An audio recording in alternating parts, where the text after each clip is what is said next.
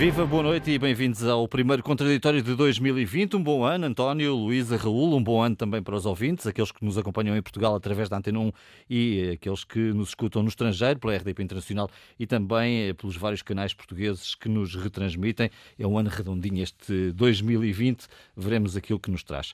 Bom, traz eh, para já e para comentário, António, a mensagem de Marcelo Rebelo de Sousa e diria que esta mensagem nos pode dar eh, aso a olharmos um pouco aquilo que vai ser o ano em termos nacionais mensagem de Marcelo Rebelo de Sousa. Teve essa curiosidade, foi uma mensagem pouco vista pelos espectadores eh, este ano, das menos foi vistas. Foi menos não? É? vista porque o horário é diferente, não Sim. é? Portanto, habitualmente é às nove da noite que o Presidente fala.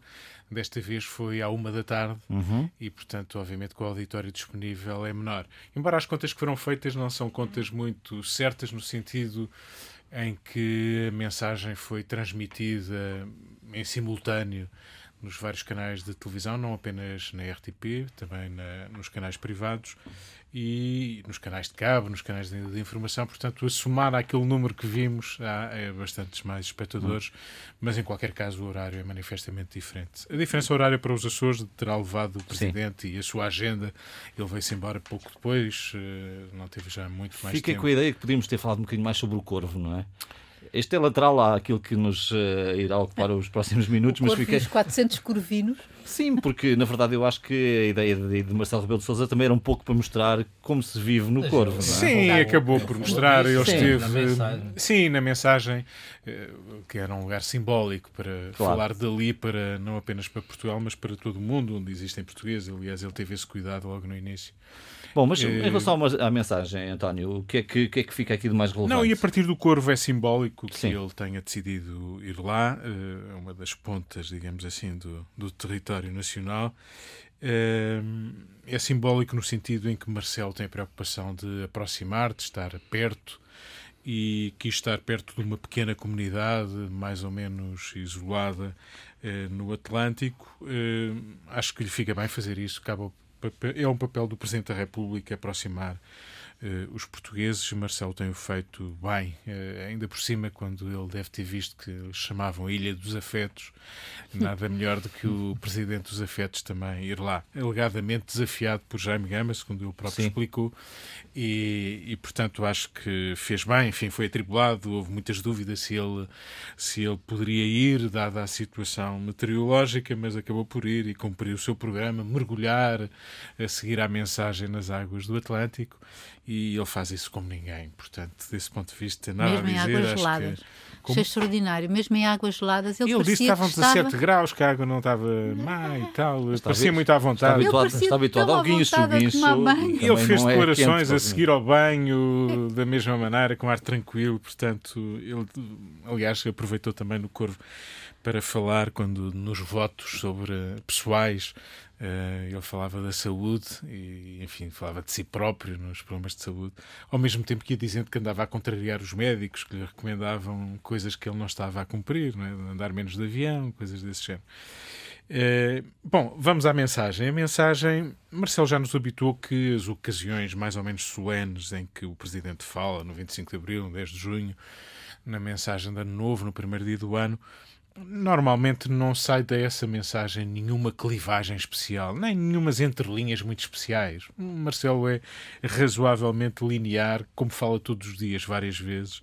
Não precisa de deixar para, para este dia, enfim, algo assim surpreendente.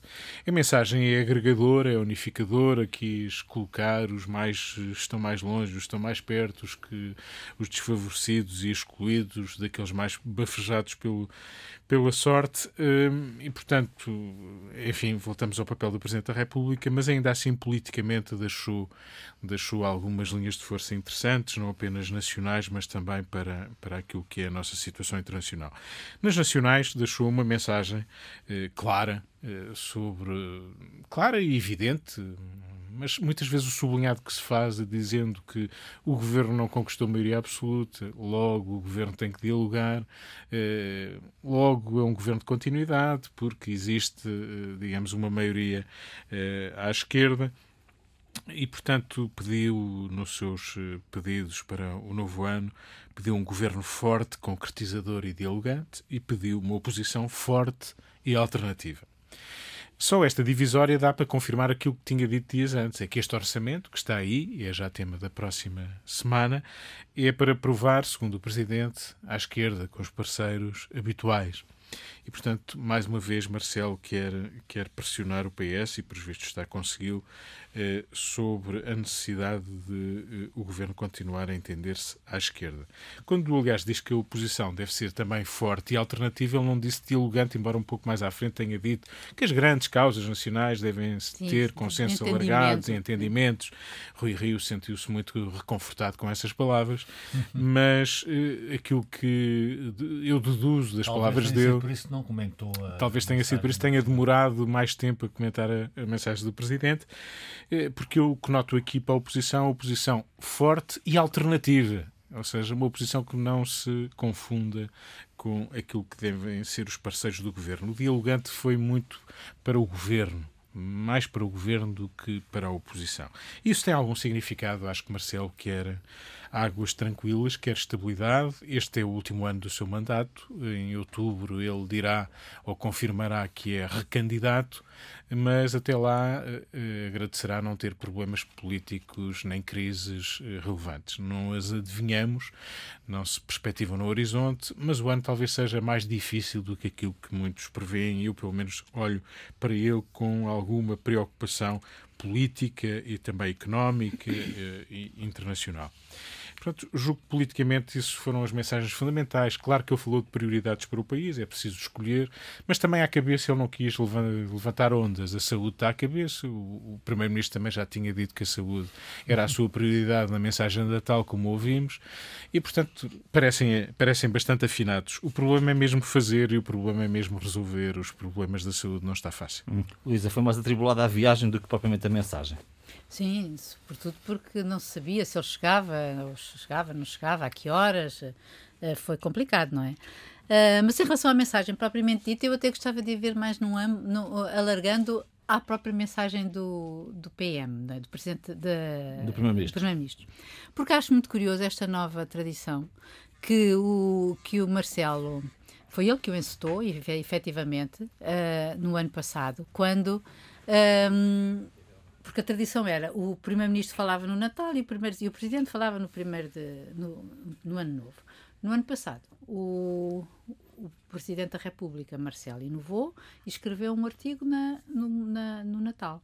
E desta vez o presidente, o primeiro-ministro também fez o mesmo, ou seja, nós tivemos duas mensagens no ano novo e duas mensagens no, no, no Natal.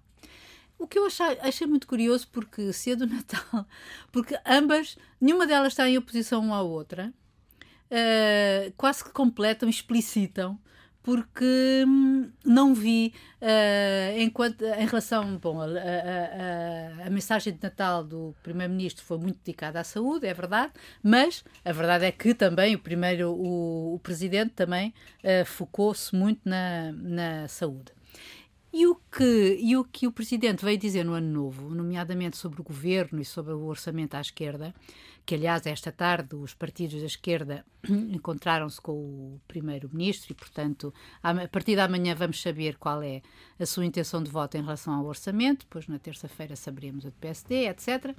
Uh, o que significa que, quer dizer, o António Costa já tinha dito antes Uh, que queria este orçamento aprovado à esquerda e que, aliás, não via porque é que isso não haveria de ser assim. Disse-o numa uhum. entrevista ao público, depois disse-o também quando antes do Iraque, quando na, na, na, na ida para visitar as tropas no Iraque, uh, foi entrevistado pela Lusa.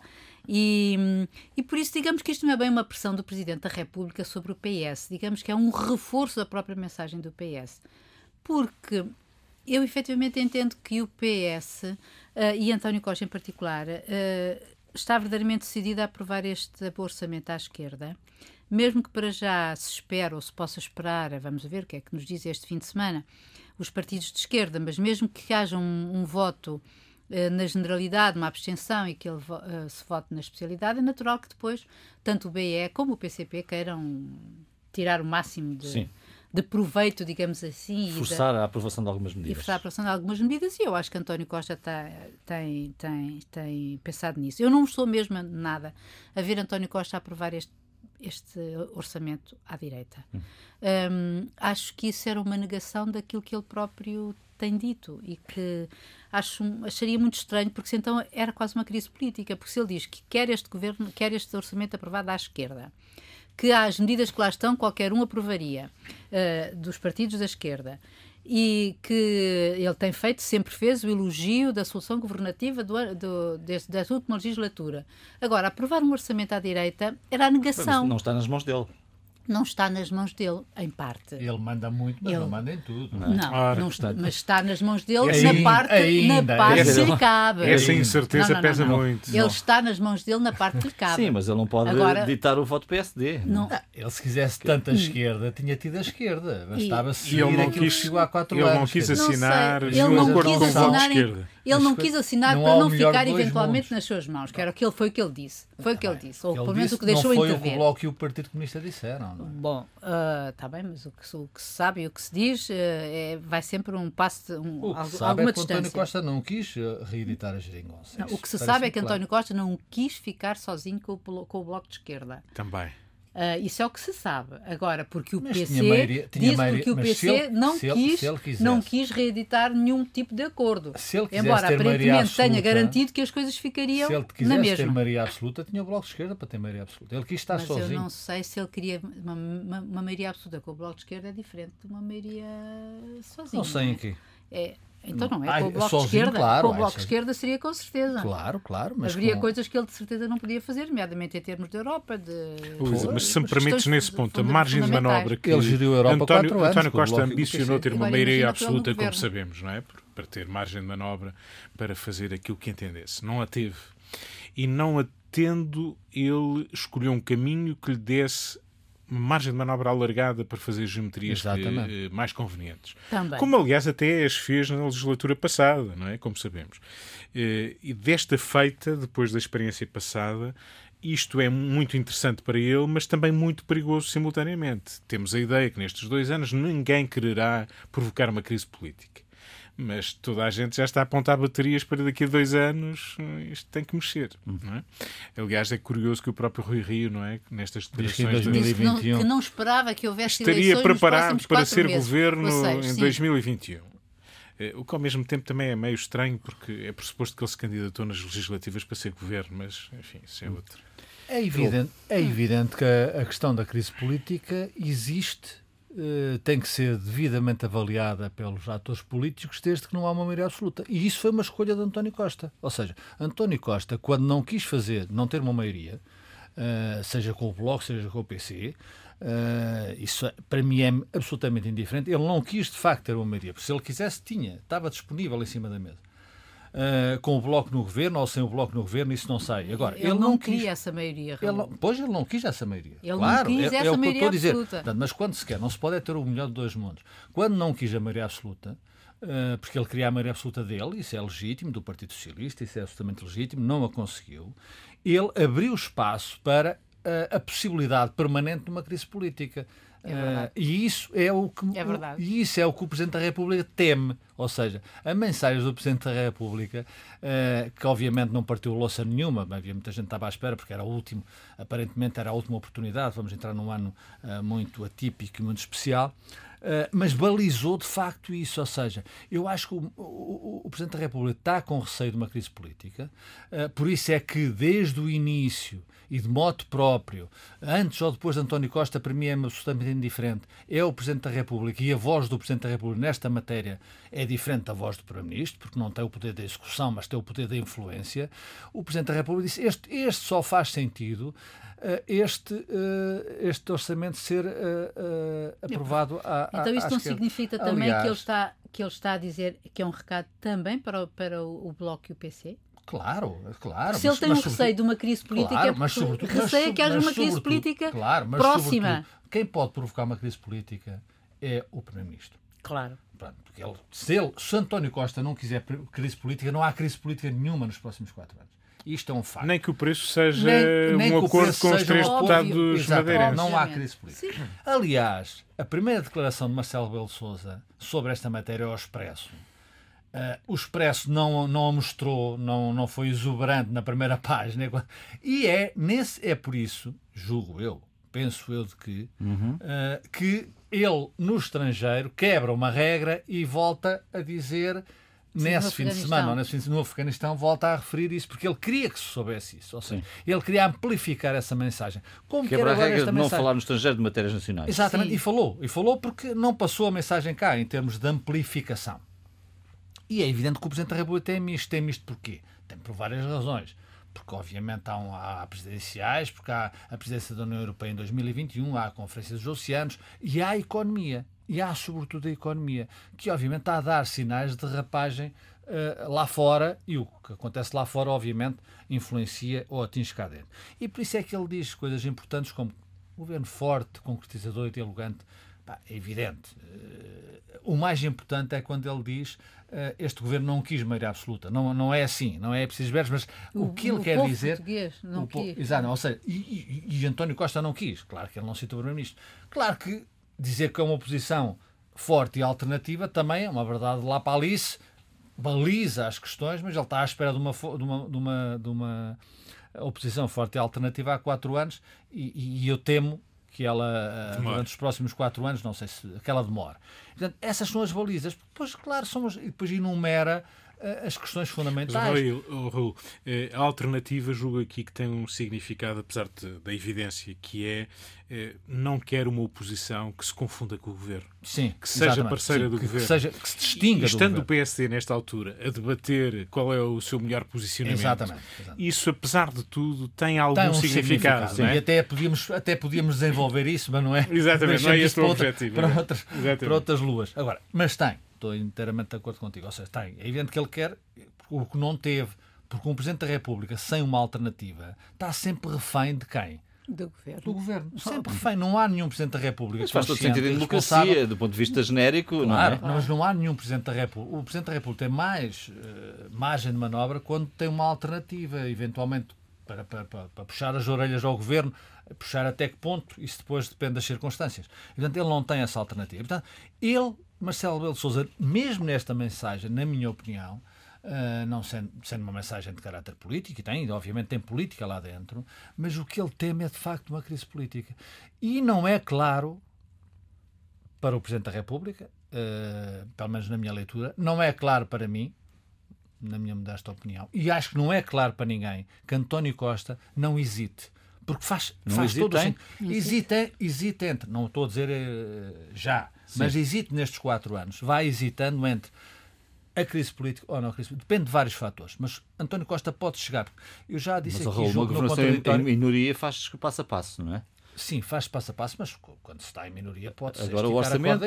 claro, Sim, qualquer orçamento seguir... ou qualquer crise dos professores, uma reedição dos crises dos professores, pode dar uma crise política. Uh, estou a dar um mero exemplo que aconteceu recentemente. Agora, António Costa, eu julgo que vai hesitar, porquê? Porque o que António Costa, aliás, já disse, e ele foi claro nisso, não esperem eu ainda eu, eu quero cá estar num novo ciclo para fazer aquilo que não. Sim, sim, não, mas isso ele depois disse que não estava a falar. Sim, não ele, estava a falar. Ele, ele corrige a sempre. sério, digamos ele, assim. Sim, a sério. Não, ele está sempre a, eu acho que ele está sempre a falar a sério. Está sempre a falar a sério. De vez em quando é que quer dizer que não estava, estava a brincar, mas ele está sempre a falar a sério. Ou seja, eu acho que António Costa já o disse aqui e Depois repito, de oito anos. E repito que ele quer. Uh, ter uma maioria absoluta, uh, ser Primeiro-Ministro com uma maioria absoluta, o que faz todo o sentido. Ou seja, não direi que será, será reeditar Cavaco, porque António Costa tem azar, porque o PRD não existe e, portanto, não terá essa facilidade. O Bloco e o PC são um partido já com alguma experiência, sobretudo o PC, e o Bloco também experiência política. Portanto, o que Marcelo teme é António Costa uh, acordar um dia e virar-se para a crise política. E este discurso tem lá, uh, nas entrelinhas e nas linhas todo, esse temor. E eu acho que isso é o que tem a ver, é por isso que eu acho que o António Costa vai, vai querer este, quer mesmo este, este orçamento aprovado à esquerda e que senão pode mesmo criar uma crise à direita. Estamos a olhar para o ano de 2020, aquilo que nos poderá trazer este ano. Já falamos aqui da mensagem de Marcelo Rebelo de Sousa e pergunto, António, se há aqui algum outro tema que queiras pôr sobre a mesa, se achas que o ano, em termos nacionais, vai ser dominado por esta questão da estabilidade governativa ou se há aqui outras matérias que, que queiras realçar? Bom, o ano tem, do ponto de vista político, concordo com o que disse o Raul sobre a questão da estabilidade. Ela é vital, enfim, é vital para o país, é vital para os vários atores políticos e o horizonte que querem ou não querem ter. Eh, Marcelo, obviamente, está a pensar eh, na sua recandidatura. Aliás, a única dúvida que ele deixa no horizonte tem a ver com a sua saúde. Ele, aliás, não faz nenhum, não tem nenhum pudor em falar dela. Quando chamado a, a, a fazer votos pessoais, ele fala da sua saúde, como dizia há pouco, e isso quer dizer, chamando a atenção dos comentadores, de que se calhar estão a precipitar-se, ele ainda não disse que era recandidato, mas esse será o único fator que poderá trazer alguma surpresa e tudo indica que não haverá surpresa nenhuma desse ponto de vista. Portanto, Marcelo está a pensar na recandidatura. Este discurso tem. Eh, reparem como no início ele quis abraçar toda a gente. Aliás, ele fala a expressão de um abraço compungido para todos, eh, eh, fazer falhas. pontes de todos com todos. Eh, eu nunca, já não me lembro de um discurso com uma preocupação. As criar uma, tudo, alguma igualdade. Os incluídos, os excluídos, os que estão longe, os que estão perto, tudo. Portugais, eh, os vários portugais, que já tinha sido uma expressão do ano é. passado. E, portanto, ele quis uma preocupação grande alargar o seu espaço de influência. Ele tem, enfim, o seu sonho de um dia poder ter uma votação maior que a do Dr. Mário Mas é Soares. é curioso que ele, fim de semana, deixa, e eu acho que isso é um sinal de recandidatura ele diz que as eleições se ganham -se com 50 mais 1. É, ela é a primeira é vez baixar que a fasquia. baixar a fasquia, baixar a, expectativa, começando a falar muito dos, Quem é que se vai atrever a candidatar contra Marcelo? Exatamente, António. Costa vai querer desvalorizar as eleições Exatamente. presidenciais, portanto, tudo isso o preocupa e sabemos como Marcelo vive, eh, vive essas oscilações e esses, esses horizontes. E, portanto, esta ideia de estabilidade conjuga-se com a ideia de alargar espaço. Uh, um presidente que quer continuar eh, na proximidade, quer evitar grandes polémicas e, portanto, não ter que pôr a mão, digamos assim, em questões muito, muito de, de clivagem, e, e, por isso isso encaixa bem na história de que a ver se isto se aguenta bem. Até porque não esqueçamos, há dois orçamentos para aprovar. É que este ano nós temos sim, sim. dois orçamentos para aprovar. Como ele, aliás, já e o temos, lembrou. sem querer ressuscitar a conversa anterior que estávamos a ter, e temos um bloco e um Partido Comunista muito, como é que eu ia dizer, com magoados. algumas dúvidas existenciais, magoados, magoados com António Costa, mas ao mesmo tempo que sentido faz absterem-se no orçamento claro. e virem para a rua no dia, no dia seguinte a dizer que o PS é um governo de direita, um dos piores que já tivemos? É, isto depois encaixa mal. É que a abstenção, e Marcelo não o querendo porventura fazer, Marcelo está a valorizar o peso negocial do Bloco e do PC. Claro. Porque ao dizer, atenção, que é convosco que isto tem que se aprovar, António Costa, veja lá, negocie lá, tem a abertura, uh, está a valorizar o peso negocial do Bloco e do PC. E mesmo valorizando o peso do, do Bloco e do PC, é um incómodo muito grande, a mim custa-me até quase admitir, se isto fosse coerente, como é que estes dois partidos, que serão as maiores forças opositoras, já que a direita está entretida consigo própria e tem muitos problemas para clarificar eh, no seu interior, como é que eles no dia seguinte vêm para a rua dizer que este governo é muito mau e é um governo de direita? É que isto é um problema e já foi um problema no passado em que havia papéis escritos embora limitados, mas apesar de tudo havia ali uns compromissos que tinham que se respeitar e a expectativa era essa. Agora a expectativa não é essa, é um António Costa que não quis assinar papéis com o Bloco de Esquerda, um António Costa que em relação ao PC, eh, enfim, tem que se render à evidência que o PC não quer assinar e um papéis António com Costa ele. governa ao centro. Exatamente. E, e portanto, essas escolhas, muitas vezes à direita, concertação social, eh, entendimentos eh, noutras áreas, um papel europeu no qual o Bloco e o PC não se reconhecem manifestamente, Portanto, tudo isto é um grande incómodo. Eu julgo que Marcelo, que tem uma perspicácia, uma lucidez e uma visão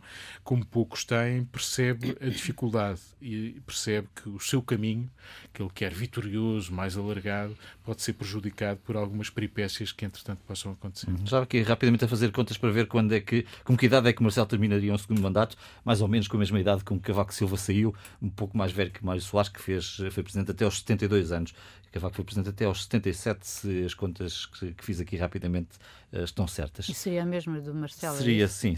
Marcelo uhum. tem, tem 71 anos neste momento, portanto, seria uh, mais ou menos a mesma idade. Portanto, Mas quem o viu nadar ali sim, no, sim, sim. Tá. no mar de... Não, bem. não lhe dá 71. As minhas notas estão também a outros acontecimentos que podem marcar um bocadinho o ano, para já esta remodelação que se prevê para a direita. Provavelmente na próxima semana teremos hipótese de falar disso.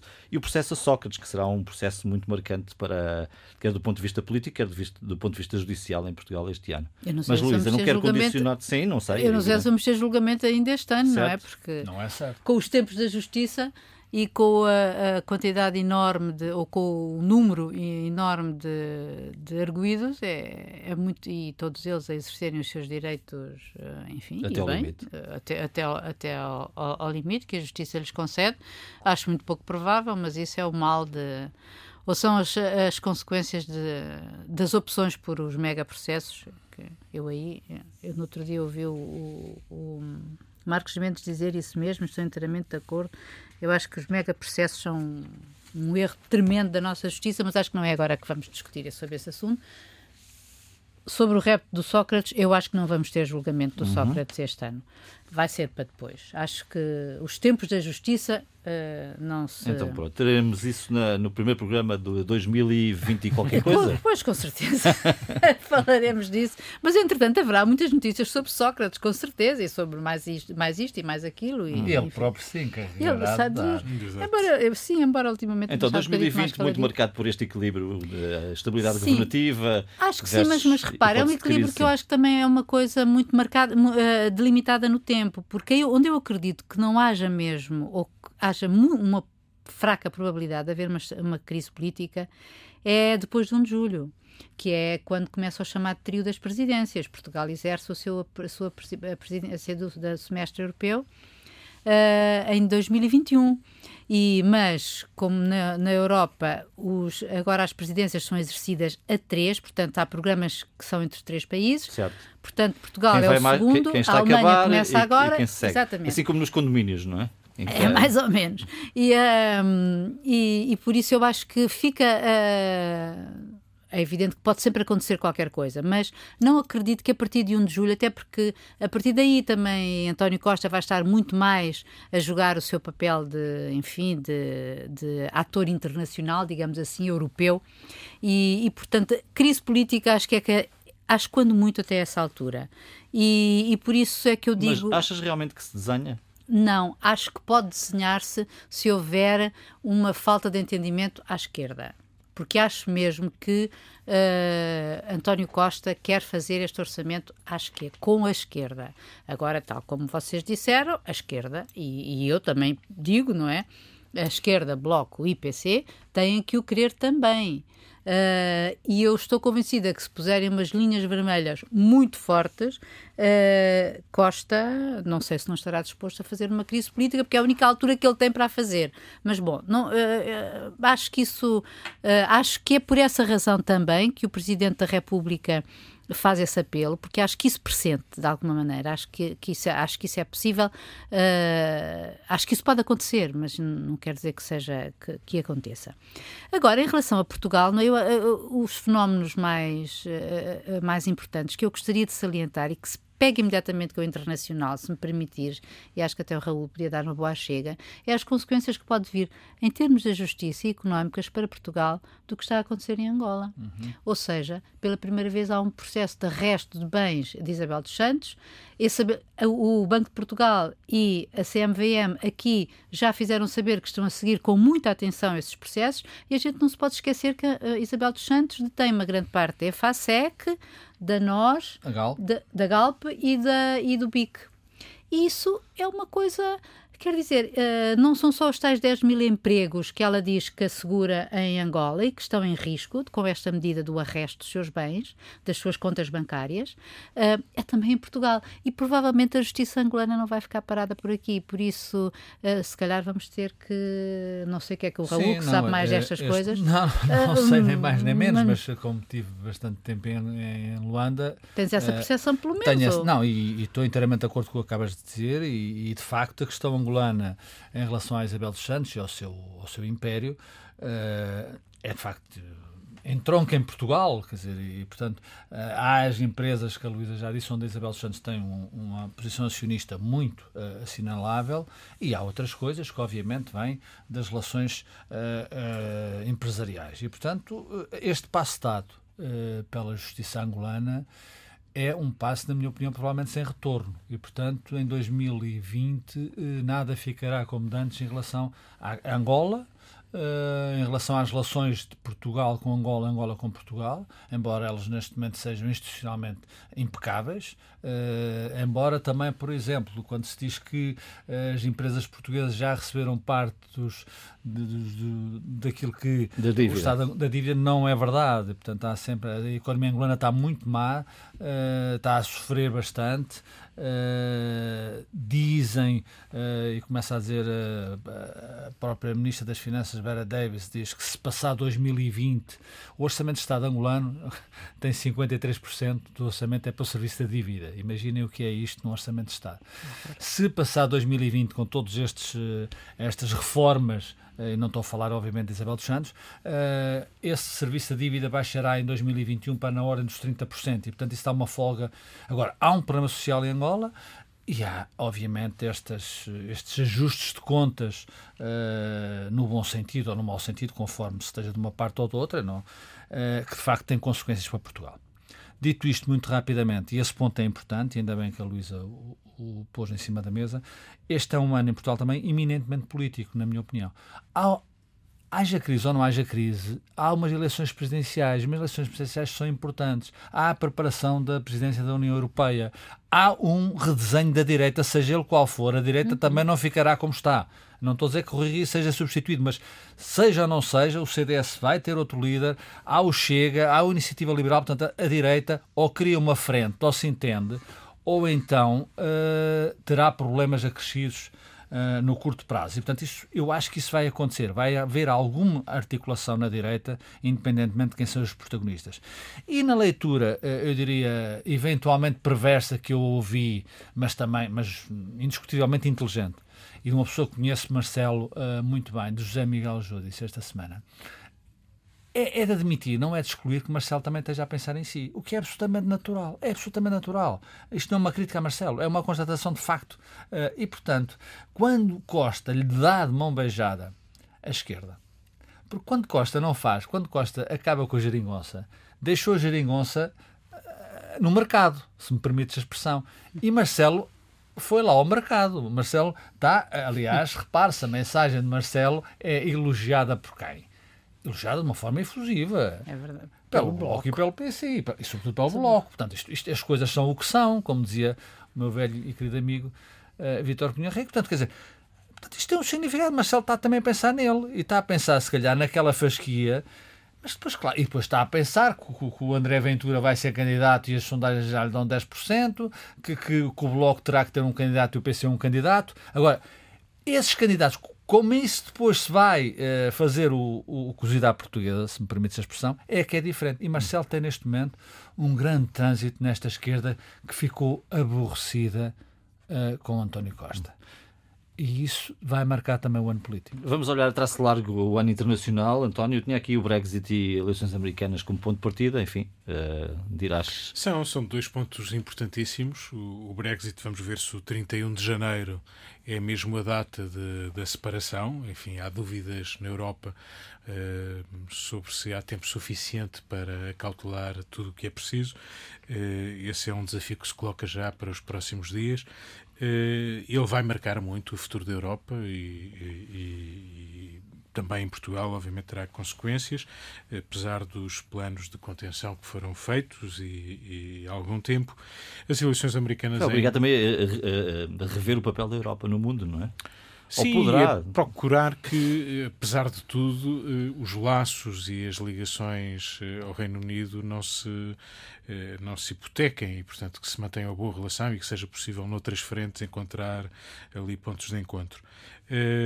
Temos eleições americanas, com Trump já querer fazer esquecer que tem um processo de destituição em curso e, portanto. Passou ao ataque. Passou ao ataque. Isto parece um clássico, já ouvimos várias vezes noutras presidências, mas ele meteu-se exatamente, talvez, com, se não o homem mais poderoso do Irão, talvez o segundo homem mais poderoso do Irão e de facto uh, isto... um homem poderosíssimo no Médio Oriente então. exatamente. Muito é poderoso eh, no Médio Oriente tendo em conta que o Irão se movimenta Sim. em várias latitudes naquela zona no Iraque na Síria. Uh, este é o homem que liderou os guardas da Revolução para se ter uma o, ideia. e era o homem do, dos guardas da Revolução para o exterior. Para o exterior, inclusive Exatamente. as milícias que estavam instaladas. Aliás, ele é morto em Bagdá, onde estava acompanhado de milícias eh, iranianas que eh, circulam por ali. Aliás, eh, o nosso.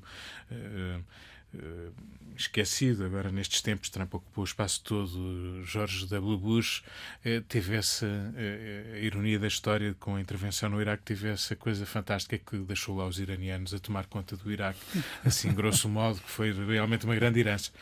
E portanto há aqui um barril de pólvora, há aqui uma escalada que pode acontecer, deixou toda a gente preocupada, da China à Rússia, à Turquia, à França, todos estão nesta altura muito preocupados, a Europa também, e, e portanto até lá eh, o processo de destituição provavelmente não vai trazer eh, nenhuma surpresa, mas eh, a ebulição em que o mundo pode entrar, sobretudo ainda por cima se o desacordo comercial com, entre os Estados Unidos e a China se mantiver, apesar de as notícias que o dão por resolvido ainda não se terem concretizado, tudo isto é um caldo demasiado pesado para este ano. A Luísa. Hum, para não voltar a estar, não voltar a não, não, estar a voltar a Trump, que concordo com o que disse o António, E Trump pode continuar a ser presidente em novembro. em novembro de 2020, é, e acho que é para isso, aliás, que ele está neste, já, a trabalhar, e agora é com os evangélicos. Este fim de semana vai ser o grande comício com os evangélicos. Não esquecer que um em cada quatro americanos é evangélico, que é, eh, a, digamos, é a forma de protestantismo mais. eh, é a primeira religião, digamos assim, nos Estados Unidos, e, e mais de 70 e tal por cento dos evangélicos apoiam Trump. Uh, e ele não quer perder esse apoio. Mas uh, eu, eu gostava de chamar a atenção para uma outra coisa que está a acontecer aqui mesmo ao lado. É aquilo que o António Costa, e que tem a ver com a nossa conversa de há bocado, aquilo que António Costa não quis. Uh, Pedro Sanches vai, vai estreá-lo, que é fazer uma maioria não absoluta, porque uh, eles perderam a maioria absoluta, uh, mas ele vai fazer um governo de maioria, primeiro governo de coligação desde a história da democracia na, na- em Espanha, portanto, desde 78, e, hum, e é muito engraçado que seja entre o PSOE e o Podemos, que é uma versão mais eh, hard do, do Bloco, e que, eh, portanto, Pablo hum, Iglesias. Iglesias vai ser vice-presidente, eh, o que também é engraçado, um rabo de cavalo na... em La Moncloa. Entretanto, pode É cortar o cabelo. Não? Sim, não sei, não sei. Eu- é porque é, é que rabo, é que assim rabos de cavalos daquele tipo a gente só vê nos ministros nórdicos. Agora, sim, sim. cá baixo No não. sul, não. No Mas sul, também, não. também é tempo. Mas de qualquer modo, acho, acho muito interessante porque ele finalmente ele conseguiu entender-se primeiro com o Podemos e depois entender-se com uma série de outros pequenos, eh, dos outros pequenos partidos nacionalistas, não é? da, republicana. da esquerda republicana. Vamos a ver que isso lhe vai custar. E o que também é curioso é que temos já a direita espanhola a, a manifestar-se nas ruas, traição, traição. O PSOE traiu Espanha por ter feito um acordo de governo com o Podemos, que não é exatamente, a, enfim, o ideal. Eu penso que a questão americana, eh, as presidenciais americanas e o comportamento de Trump, eh, que eh, teve agora este exemplo recente e significativo, eh, o petróleo subiu, naturalmente, um conflito, o Irão já disse que vai retaliar, vamos ver qual vai ser essa, essa expressão de re- retaliação. Agora, acho que é de facto preocupante e acho que pode mudar o mundo, mudar o mundo, não todo o mundo, mas alterar o- o- a evolução dos acontecimentos. A questão do Brexit que nos diz diretamente respeito à Europa. Vamos ver que Brexit é que vamos ter e como é que vamos ter, embora ele tenha sido preparado. E como é que o Reino Unido vai ficar? Também é uma questão importante. Não seja o Brexit não tem O é só Reino consequências. O Reino dos Unidos, como é que isso altera eh, substancialmente aquilo que é o mapa europeu, independentemente eh, do Reino Unido ter estado fora do euro eh, e só ter estado na União Europeia. Portanto, é esse mundo novo que, que vai acontecer certamente, em maior ou menor grau, em 2020. A questão de Espanha, que, que a Luísa aqui citou, é verdade que é importante, e porque Espanha, eh, se houver um problema em Espanha, há um problema em Portugal, e portanto temos seu, são 25% das nossas exportações, e este governo espanhol, vamos ver o que é que vai dar, porque de facto a Espanha tem um- uma, tradição muito grande de não gostar destas coisas, não ter gostado. Vamos ver se uh, uh, Sanches tem a habilidade, que eu duvido, uh, de António Costa, embora António Costa o tenha feito logo à partida muito mais bem feito do que Sanches fez. António Costa não hesitou, uh, fez de uma forma pronta, surpreendeu, tirou, tirou a direita do poder, porque a direita foi o governo. Uh, Sanches andou a encanar a perna à rã, uh, não queria, quis mais eleições e acaba nos braços uh, do rabo de cavalo uh, o Sr. Pablo Iglesias. E isso pode ser mal para a Espanha ou pode ser bom, não sei. Enrolado no rabo de cavalo do Sr. Iglesias. E vamos ver o que é que isto está para Portugal. Esperamos que não tenha consequências negativas. E, portanto, todos estes aspectos, pelo menos estes, vão certamente ter influência em 2020 no mundo em Portugal, porque o mundo hoje é global. Claro, o mundo é sempre um lugar cheio de pontos de interrogação. Podemos aqui falar da América Latina. Uh, outros países da Europa, estou aqui a pensar na França, a questão da Coreia do Norte. Mas enfim, teremos tempo para tudo isso em novas edições do Contraditório. Voltamos na próxima semana, à mesma hora. Bom fim de semana. Boa semana.